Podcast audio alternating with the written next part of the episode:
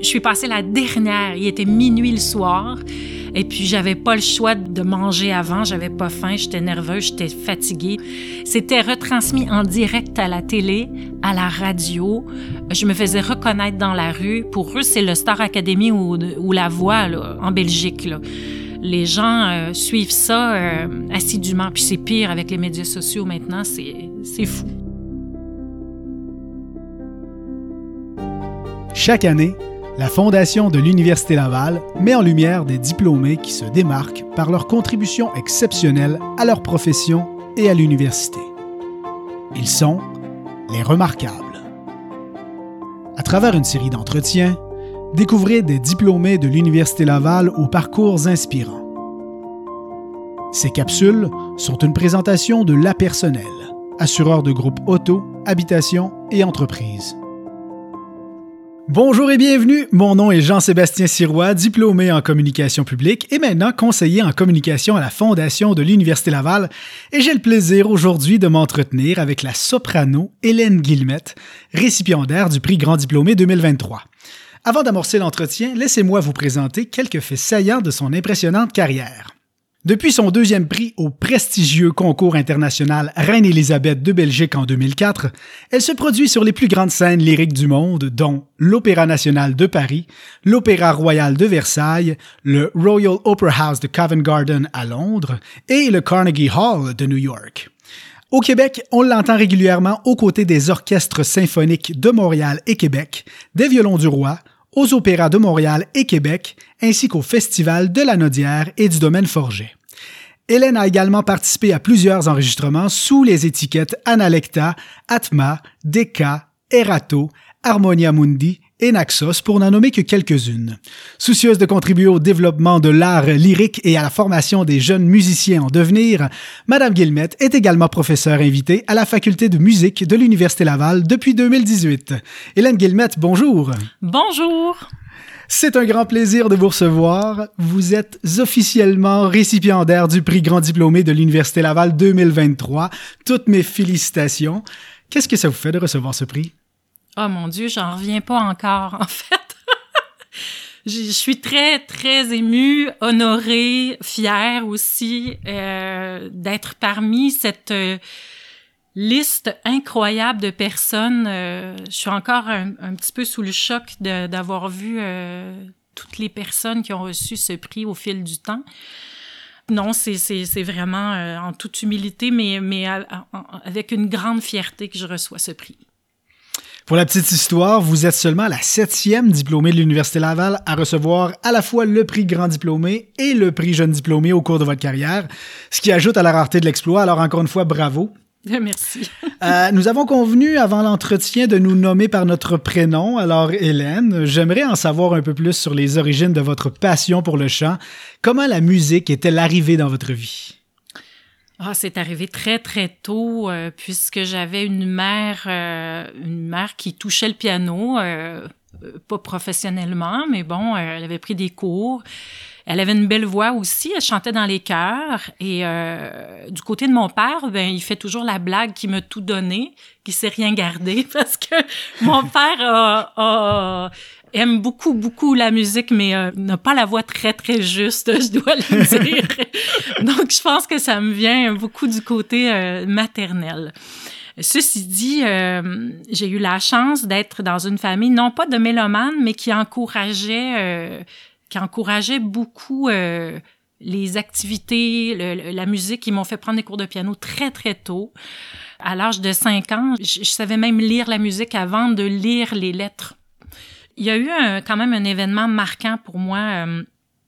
C'était euh, mon entrée à l'école secondaire à Montmagny parce que je passais mon temps au département de musique tout le temps. Mes récréations, l'heure du midi, je participais à tout. Donc, euh, à l'école secondaire, j'ai euh, été très, très impliquée dans toutes les, tous les concerts qu'il pouvait y avoir, tous les projets. Puis cette professeure-là, Claudette Fortin, a littéralement mis le feu en moi de la scène et nous faisait faire plein de choses. J'ai des amitiés qui restent depuis ce temps-là, des belles amitiés euh, de ce temps-là.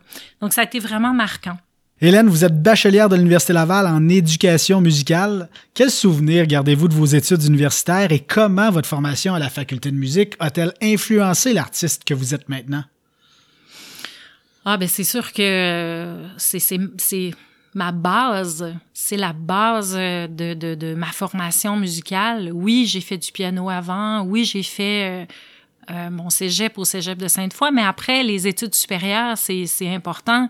J'ai fait des belles rencontres aussi de professeurs inspirants, euh, compétents. Euh, ça m'a donné vraiment une solide formation musicale. Puis en fait, ça a été le, le début pour moi d'autres choses. Donc, ça a éveillé en moi une, une curiosité encore plus grande euh, curiosité que j'ai, je continue encore là, euh, à, à s'ouvrir. Euh, j'avais accès à une bibliothèque incroyable avec des partitions. Moi, les heures que j'ai passées à la bibliothèque à chercher du répertoire, c'était un monde qui s'ouvrait à moi.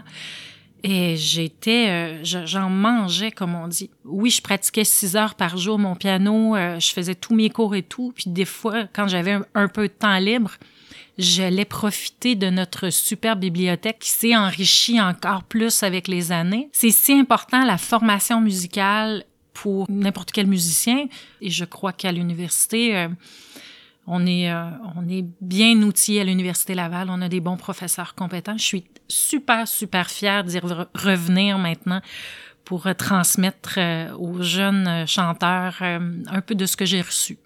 Faire carrière en opéra n'est pas chose commune au Québec. Comment on arrive à faire sa place dans un domaine comme le vôtre? Il là là. Ça, j'ai souvent cette question-là, puis par mes jeunes collègues ou mes étudiants qui me demandent, là, là, dis-moi comment faire, qu'est-ce qu'il faut que je fasse? Parce que je le sais, c'est un, un métier euh, d'élite. Il n'y a pas beaucoup de gens qui peuvent réussir à faire cette carrière-là pour différentes raisons. Hein. Euh, il y en a plein qui ont le talent, qui ont la passion, qui ont... Mais il faut être euh, organisé, il faut être fait solide physiquement, mentalement. Euh, je, compare souvent mon métier avec un athlète de haut niveau. Pour, pour les gens qui connaissent pas notre métier en profondeur, puisque ça demande, penser aux athlètes euh, qui font les Jeux olympiques. Alors, le petit trois minutes là, de routine euh, de la patineuse artistique, là, c'est la pointe de l'iceberg de tout son travail. Donc, nous, c'est pareil. Quand vous nous voyez sur scène, il y a tout un travail derrière ça. Donc, ça demande, bon, la passion, le talent brut, une belle voix, c'est sûr. Après ça, euh, après ça, ça demande euh, énormément de travail, énormément d'organisation, parce que oui, quand on est dans un dans une institution d'enseignement comme à l'université, on est entouré, euh, tout ça, il y a des ateliers de jeunes chanteurs aussi qui entourent les jeunes mais après ça, euh, on est tout seul, là. On n'a pas d'équipe derrière nous, là, comme les athlètes, là. Il faut forger notre propre équipe euh, en qui on a confiance. Il faut faire des bons choix aussi. Qu'est-ce qu'on entend par là, les bons choix? ben, des fois, euh, comment je peux dire? J'ai des exemples, mais qui se rattachent à mon expérience à moi, mais qui peuvent changer le cours d'une vie ou, ou faire que la carrière fonctionne ou pas du tout pour y arriver, moi, j'ai fait des concours puisque j'avais pas fait d'école de chant. J'ai pas fait d'atelier d'opéra parce que moi, encore une fois, j'habitais à Montmagny, puis euh, j'avais déjà rencontré mon mari à l'époque. Donc euh, ça fait ça fait ça fait longtemps, ça fait 23 ans. Là. Donc euh, pour moi, ma vie, c'était ici dans la région de Québec. Ça prenait un aéroport pas loin, puis c'est tout. Moi, j'avais pas peur d'aller à Montréal euh, voir mon, mon, pianiste, mon coach, euh, Martin Dubé, euh, aller-retour, là, aller faire deux heures de coaching. Je partais le matin, j'allais faire mes deux heures de coaching, puis je revenais le soir, puis c'est comme ça. Mais il faut pas avoir peur d'investir tant et les efforts aussi. Après ça, les choix. Je reviens aux choix, mais pour moi, j'ai eu à faire un choix en quoi en 2000. J'ai fait une compétition à Montréal. Et puis j'ai gagné un prix. Puis le prix, c'était d'aller faire un stage aux Jeunes Voix du Rhin en France euh, pendant un an, si c'est pas deux. Et là, je venais de sortir de mes études, j'avais des contrats d'enseignement, ou si j'avais des petits contrats comme chanteuse ici. Euh, mais moi, partir, m'exiler pendant un an ou deux, alors que, ben, très honnêtement, j'avais trouvé l'ancrage, euh, l'homme de ma vie aussi, avec qui euh, je, voulais bâtir une relation. Euh, puis je, je, trouvais que j'étais pas prête aussi vocalement. J'étais perdue un peu dans ma voix. Là-bas, là, je pense que ça aurait été un suicide. Pour moi, là, y aller, j'aurais, hmm. ça, aurait été terminé après. Ben, euh, un mois après, je faisais une audition pour participer à un stage d'été aux États-Unis où j'ai rencontré ma professeure. Je pense que la base pour faire carrière, c'est de bien chanter aussi et surtout. Donc, j'ai appris à chanter comme il faut. Et ça a été compliqué cet été-là parce que j'ai même j'ai eu un cours avec elle tellement j'avais une mise à niveau à faire. J'ai tout déconstruit ma technique pour la rebâtir sur des bonnes bases parce que je m'en allais pas dans la bonne direction. Il a fallu que je change de professeur. Je suis allée avec elle ensuite. Ça a été difficile parce qu'on travaille avec des, des gens. Donc ça, c'était deux choix très compliqués. Pas refuser ce stage-là, il comprenait pas. Et je revois encore le directeur de, de, de la compétition qui m'appelle la tête de mule, là. Ben oui. fait que, tu sais, il faut être convaincu de ce qu'on, de ce qu'on, intérieurement, de c'est quoi qui est bon pour nous. Puis ça, il y a juste nous qui peut le savoir, là. Absolument. Et c'est pas simple de faire table rase sur une technique, sur nos façons de faire pour dire je dois réapprendre à chanter si je veux évoluer, si je veux atteindre le niveau souhaité. C'est quand même quelque chose. Oui, ben parce que j'avais un, très bon niveau, puis ça allait bien, mais je sentais que je plafonnais dans ma voix techniquement, je m'en allais pas dans les, la bonne direction. Euh, euh, comme un changement d'entraîneur, tu sais, c'est mm-hmm. à un moment donné, euh, ben moi ce que je visais, je visais l'excellence, puis plus que l'excellence, je voulais être bonne, je voulais me mesurer à aux gens que j'entendais à l'international. C'était ça mon but. Et euh, ça a quand même été vite après parce qu'en 2002, donc, donc un an après, euh, grâce à des bourses que j'ai eues, j'ai fait des demandes, j'ai fait des dossiers épais, je vous dis pas la, la, la, des démos et tout. J'ai été quand même bien appuyée au début pour avoir mes cours de chant parce que c'était à New York. Hein. Puis New York, c'est pas à la porte, puis la, la dame coûtait très, très cher. C'était 170 dollars US de l'heure il y a 20 ans. Maintenant, c'est 250. Et hmm. c'est New York. Donc, j'allais en autobus de nuit pour pas me payer une nuit d'hôtel. J'arrivais là-bas. J'étais plus jeune, faut dire. C'était plus facile à, j'étais à gérer au niveau de la fatigue. Mais bon, je le voulais vraiment, là. Et donc, j'ai fait hmm. des, des, sacrifices au début euh, pour y arriver. Puis en 2002, ça a commencé à payer parce que j'ai gagné un troisième prix au concours Voix Nouvelle, qui était un concours en France, toute la francophonie. Puis j'ai eu une belle tournée après. J'ai eu mes premiers rôles à l'Opéra euh, d'Avignon. J'ai eu aussi des... Euh, ça m'a apporté aussi une reconnaissance chez nous. Mais après ça, il y avait plus rien là qui se passait. Donc là, j'ai dit, il faut que je fasse quelque chose encore. Je me suis inscrite au concours euh, Reine-Élisabeth parce que j'ai vu ma compatriote Marie-Nicole Lemieux qui avait gagné en 2000. Elle l'avait remporté. Et ça, c'est, ce sont les Olympiques du chant. Vraiment, c'est pareil. Donc, c'est les meilleurs au monde qui se rencontrent là-bas et puis ça dure un mois. Il y a plusieurs épreuves. C'était colossal. Et je dois vous dire que j'ai passé un moment de terreur et de, et de bonheur extrême. Puisque j'ai gagné le deuxième prix, j'y croyais pas du tout je suis passée sous les radars parce que j'étais très discrète, je faisais mon affaire. Puis euh, j'étais pas parmi les vedettes qui, qui se présentaient. Mais tu sais, la finale, je suis passée la dernière. Il était minuit le soir. Et puis j'avais pas le choix de manger avant. J'avais pas faim, j'étais nerveuse, j'étais fatiguée. C'était retransmis en direct à la télé, à la radio. Je me faisais reconnaître dans la rue. Pour eux, c'est le Star Academy ou, ou La Voix là, en Belgique. Là les gens euh, suivent ça euh, assidûment. Puis c'est pire avec les médias sociaux maintenant, c'est, fou. Donc, euh, c'est un concours très difficile. Et quand tu le gagnes, quand tu gagnes un prix, tu as le saut Reine Élisabeth qui qui dit au directeur de théâtre et aux agents et tout, cette fille ou ce, cette chanteuse euh, est très solide. Donc ça, ça m'a aidé. Ça m'a permis après d'avoir d'obtenir certaines auditions que je n'aurais pas eues. J'ai eu mon agent aussi après. Euh, puis après mon mari, ma famille, euh, ben la personne avec qui je travaille au quotidien, c'est mon agent. Parce que c'est la personne qui fait la courroie de transmission hmm. entre moi et les orchestres qui m'engagent et les maisons d'opéra qui m'engagent. Donc, c'est le lien, vraiment. Je l'ai mentionné en introduction, vous avez joué sur les plus grandes scènes lyriques à travers le monde. Spontanément, on pense à l'aspect grandiose de la chose, on pense au prestige, à l'histoire de ces salles de spectacle où vous jouez. Par exemple, l'Opéra Royal de Versailles, vous jouerez bientôt. On parle d'une construction qui a été amorcée au 17e siècle sous Louis XIV, inaugurée par Louis XV en 1770. N'en demeure pas moins que votre travail est très exigeant. On n'a qu'à penser aux nombreux déplacements, au décalage horaire, au maintien d'une bonne hygiène de vie pour préserver votre voix, etc. À quoi ressemble votre préparation, votre quotidien en amont d'un spectacle dans lequel vous jouez un rôle? Bon, en fait, euh, quand vous nous voyez sur scène, euh, je faisais le parallèle euh, plutôt avec les athlètes. nous, c'est la pointe de l'iceberg, vraiment. Donc, le petit cinq minutes que vous nous voyez chanter un air d'opéra sur scène, il y a un travail colossal derrière tout ça.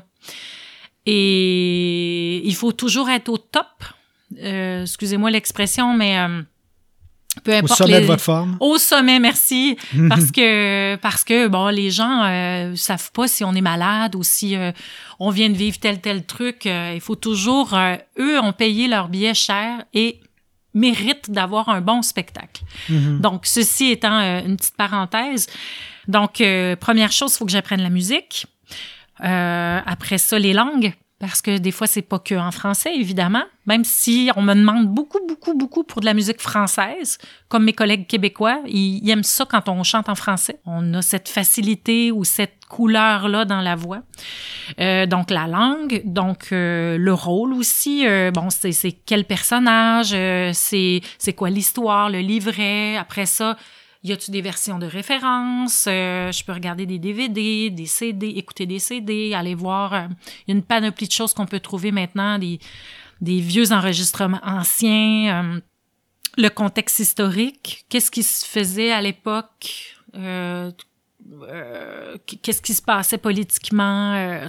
des fois, c'est bien de, de, de, Donc, un volet recherche pour Vraiment connaître un peu plus le personnage, le contexte dans lequel il s'inscrit. Ouais, le Se l'approprier davantage, peut-être? Oui, puis des fois, il y, a des, il y a des histoires vraies, euh, un peu romancées, comme les dialogues des Carmélites de Francis Poulenc. C'est les, les Carmélites de Compiègne qui ont été guillotinés pendant la Révolution française. Il y a, il y a des... Il y a un personnage là-dedans qui est romancé, mais euh, c'est historique. Euh, donc, euh, on peut s'informer pour mieux comprendre, mieux saisir tout, tout ce qui s'est passé, tout ça. Donc, on arrive déjà assez préparé à la première répétition avec le, la, ben, en fait, les productions d'opéra. Euh, je vais vous parler en Europe puisque ma carrière est, est majoritairement en Europe, même si j'ai la chance de beaucoup chanter ici euh, euh, chaque année. en Europe, par exemple, il y a six semaines de répétition en la plupart du temps. Donc, pour une nouvelle production. Quand c'est une reprise, c'est trois semaines. Donc, le six semaines de répétition, on arrive, on fait une musicale, on passe à travers de toute la musique avec le chef d'orchestre, on découvre notre, notre, notre, équipe, puisque les chanteurs comme moi viennent d'un peu partout. Donc, euh, des fois, des gens que je connais pas du tout. Là, maintenant, je connais toujours un peu, euh, au moins une personne ou deux dans le dans l'équipe. Euh, on rencontre le chef, on met en place musicalement, puis ensuite, dès la deuxième journée, on commence la mise en scène. Donc là, il y a un travail, euh, on se fait un petit peu euh, modeler par le metteur en scène qui a sa vision, son idée. on amène notre petite touche personnelle, mais c'est toujours la vision du metteur en scène que on met de l'avant. Donc ça, c'est bien mhm. important d'être très humble là-dedans. On essaie d'apporter notre petit grain de sel puis notre vision, mais c'est le metteur en scène qui fait ses choix. J'ai mentionné quelques-uns de vos faits d'armes en introduction, Hélène. Quelle réalisation ou quel accomplissement vous rend le plus fier jusqu'ici dans votre carrière? Ah, définitivement le concours Reine-Élisabeth de Belgique. Parce que euh, ce sont les Olympiques du chant. Euh, et puis, en gagnant le deuxième prix, pour moi, c'est un accomplissement euh, monumental. ça me rend très, très fière. Après ça, bien sûr, d'avoir réussi à faire cette carrière-là, puis d'être resté dans mon patelin. Ça, ça me rend vraiment fière, en mhm. fait. D'avoir été fidèle à vos racines, oui, en fait. Oui, puis je, je, crois que c'est pas étranger au fait que euh, on m'a beaucoup euh, réengagé aussi au Québec. Mhm. J'ai eu des gens qui ont été, des organisations qui ont été très fidèles à moi depuis mes débuts. Euh, ce qui me rend fière aussi, ce sont euh, certains projets de disques que j'ai faits, notamment mon premier disque solo que j'ai réalisé suite au Reine Élisabeth. Euh, dans lequel j'ai inclus des mélodies d'un compositeur québécois, Lionel Daunet, que je promène depuis ce temps-là.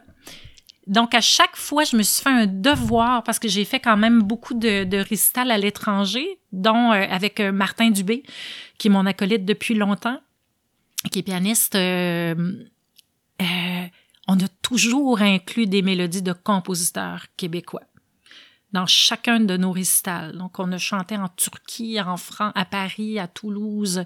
Il y avait du québécois au programme et souvent, c'est Lionel Daunet. Puis j'ai un autre mhm. projet de disque euh, qui est un projet très personnel et puis qui est ma compagnie de disque euh, jadis, Analecta, avait embarqué euh, avec nous.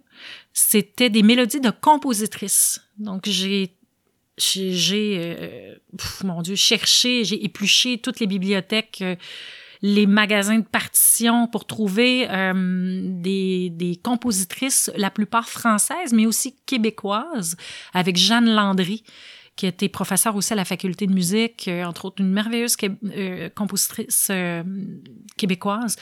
Donc, on a réalisé cet album-là en 2014 et c'est une fierté pour moi parce que de, comment dire, humblement, essayer de remettre en lumière des compositrices, des femmes qui ont été euh, oubliées. Euh, il y a de la musique incroyable. Puis j'ai encore des, des, jeunes chanteuses qui m'écrivent maintenant avec les réseaux sociaux. Euh, à, pas à chaque semaine, là, mais presque, j'en ai qui me demandent les partitions parce qu'il y a des partitions introuvables. C'est hyper mhm. difficile euh, à trouver. Donc, je partage des partitions, j'essaie d'envoyer de, de, de, que cette musique-là, mon but, c'est que ça... Voyage, se fasse oui, connaître. Oui, joue. oui, ben oui. Une dernière, euh, une dernière réalisation qui me rend vraiment fière, euh, c'est de d'avoir d'avoir eu un enfant et de, oui, j'ai chanté jusqu'à sept mois de grossesse à l'Opéra Comique dans une production. Euh, et de poursuivre ma carrière, d'être bien épaulée par euh, mes proches, par mon mari, puis de, évidemment, j'ai ralenti, là, mais de, d'être capable de poursuivre cette carrière-là qui est très, très exigeante. Euh, en ayant une, vie de famille, euh, je dirais entre guillemets, euh, quasi normale. Mm-hmm. Mais, euh, mais c'est ça. Puis j'ai beaucoup de respect pour les, mes collègues, mes collègues femmes chanteuses qui continuent la carrière, qui dure dans le temps et qui ont des familles. C'est, mm-hmm. c'est une carrière très, très exigeante toute seule. Alors, j'ai beaucoup de chance. Hélène, en plus de votre carrière dans le domaine de l'opéra, vous êtes professeur invité à la faculté de musique de l'Université Laval. Vous offrez également de l'encadrement, du mentorat des chanteurs, chanteuses de la région de Québec. Qu'est-ce que ça vous amène de partager vos connaissances et votre passion aux étudiantes et aux étudiants, et même avec d'autres personnes qui souhaitent suivre vos traces? Oh là là, c'est un cadeau euh, de pouvoir euh, redonner euh, un peu de, de ce que j'ai reçu, de partager avec ces jeunes chanteurs-là qui m'apprennent énormément aussi. Je me rends compte que je continue d'évoluer comme interprète et comme chanteuse aussi. Techniquement, j'apprends encore plein de choses en leur enseignant. J'aimerais maintenant vous poser quelques questions en rafale pour en savoir un peu plus sur vos coups de cœur et vos incontournables, Hélène. Vous permettez? Oui! Parfait, allons-y. Quelle est votre maison d'opéra préférée? Covent Garden de Londres. Et pourquoi? Ah, je sais pas, c'est un endroit mythique où est-ce qu'il y a tant de grands chanteurs qui sont passés. C'est... Parfait. Je, je peux pas l'expliquer. Votre rôle préféré? J'en ai deux. Allez-y. Su- Susanna dans les noces de Figaro de Mozart. Et je dirais, ah là là, certainement, je dirais tout le catalogue de Francis Poulenc. Parce que j'ai tout fait ses rôles. Blanche dans les dialogues des Carmélites, Constance, euh, Thérèse dans les Mamelles de Tirésias, qui est un de mes opéras favoris. Donc, voilà, Poulenc. Le chanteur ou la chanteuse qui vous impressionne particulièrement et avec qui vous avez eu l'occasion de partager la scène? Andreas Scholl, qui était Andreas un, Scholl, qui est un qui est un- Allemand, un contre-ténor allemand Allemand. Euh, qui était sur le jury du Reine Élisabeth et qui Ah, oui. m'a donné une belle chance après parce qu'il était fâché que j'ai pas eu, fâché et déçu que j'ai pas eu le premier prix. Il m'a invité pour un disque euh, Ah. comme invité. Puis après ça, on est resté amis. Puis euh, il est venu faire le concert du 25e anniversaire des violons du roi ici. Je l'ai, euh, je l'ai amené jusqu'ici. bref, on a fait plusieurs concerts, plusieurs projets. Donc, euh, c'est un, c'est un être extraordinaire en plus d'être un grand, grand artiste. Maintenant, un chanteur ou une chanteuse avec qui vous rêvez de partager la scène. Un chanteur que j'admire depuis mes débuts, que j'adore, mais je, je sais pas si ça va se réaliser, mais je lance ça dans l'univers. Il s'appelle Bryn Terfel, qui est un baryton basse euh, euh, de d'Angleterre, pays de Galles, je crois, mais bon, extraordinaire, que j'ai croisé dans le corridor de Covent Garden. J'ai failli m'évanouir. Parce que je, c'est une de mes collègues qui me l'a présenté. Alors ça, euh, Ah au oui. moins je l'ai vu en personne. C'est extraordinaire euh, chanteur. Si vous aviez à recommander un seul opéra à un non-initié comme moi, ce serait lequel? Oh. je dirais, je dirais, oh, ben, si vous avez des surtitres, euh, puis même là, les Noces de Figaro de Mozart. C'est en italien, mais euh, oh, c'est Un classique. un classique et euh, la musique est sublime, l'histoire, c'est- c'est- c'est c'est drôle, c'est touchant, c'est un résumé de tout. Avec les surtitres, c'est encore mieux, mais bon, même sans surtitres, ce serait parfait. Quels sont vos projets à venir et que peut-on vous souhaiter pour la suite? Ah, les projets, j'ai évidemment, euh, je vais continuer d'enseigner à la faculté de musique avec euh, beaucoup de, de, de passion et, et de bonheur. Euh, pour ce qui est de la chanteuse, euh, j'ai plusieurs projets à venir qui me passionnent, dont un à Québec en mai prochain avec l'Orchestre symphonique de Québec puis euh, et son nouveau directeur Clemens Schultz. Donc, euh, ce sera que de la musique française. Euh, mélodie et euh, en première partie Gloria de Poulenc avec le cœur. Ça va être super. Venez, venez. Euh, très, très bientôt, il va y avoir un- une sortie de disque, Polydor de Jean-Baptiste Stuck, qui est pas euh, ce que vous remettez sur vos murs. C'est un compositeur français, euh, musique baroque française. Bref, c'est une partie de ma, de ma carrière maintenant. euh, qui a été fait en, en septembre dernier à Budapest, en collaboration avec le Centre de musique baroque de Versailles et le Heideneum. Donc, vous allez interpréter quelques morceaux dans cet album. euh, Euh, ben, en fait, c'est un opéra euh, qui s'appelle Polydor, et puis j'y tiens un des premiers rôles, le rôle d'Ilion. Donc, euh, ça sortira bientôt sous étiquette Glossa. Euh, en mai, je m'en retourne à Versailles faire euh, un, un opéra de Grétry, mise en scène avec mon cher Hervé Niquet à la direction musicale. Donc, ce sera dans le- dans l'Opéra Royal de Versailles. Donc, ça, c'est Hmm. euh, ça, j'ai très, très, très, très hâte. C'est une très belle salle. Euh, ensuite, je reviendrai en juin pour faire un stage d'été ici avec les jeunes chanteurs à la faculté de musique. Donc, euh, une, espèce de stage euh, d'une semaine euh, avec mon collègue Jean-François Maillot au piano. Euh, on a fait ça l'an dernier, puis là, on remet ça cette année. Et puis, euh, l'automne prochain, je vais faire mon retour à l'Opéra comique de Paris dans une opérette qui s'appelle La fille de, de Madame Angot de Lecoq avec des collègues euh, que j'ai très hâte de retrouver. Et puis là, il va y avoir plein de textes parlés. Je vais avoir beaucoup de boulot au niveau de l'accent, mais bon. Euh, et puis c'est, ça continue. Euh, Avignon, Nice, Lyon pour cette même production qui sera reprise dans les, dans les deux prochaines années. Retour au Concertgebouw d'Amsterdam au mois de novembre avec Stéphane Denève, un, un chef que j'adore.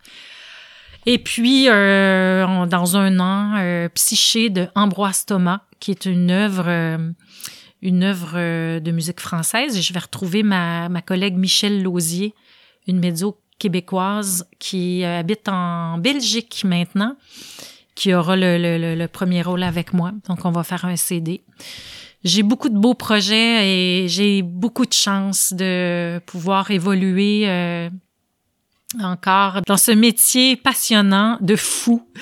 Mais et euh, que les gens me continuent de me faire confiance comme ça, c'est après tant d'années. Euh, j'ai commencé en 99 dans les chœurs d'Opéra de Québec. Quand mhm. même, ça commence à dater. Alors, c'est ce qui conclut notre entretien, Hélène. Votre voix et votre personnalité font rayonner l'Université Laval à travers le monde et nous en sommes très fiers. Merci beaucoup du temps que vous avez pris avec nous aujourd'hui et encore une fois, félicitations pour votre nomination à titre de grande diplômée de l'Université Laval. Merci. Cet entretien avec Hélène Guillemette, lauréate du prix Grand Diplômé, a été réalisé le 11 avril 2023 dans le cadre de la reconnaissance Les Remarquables de l'Université Laval.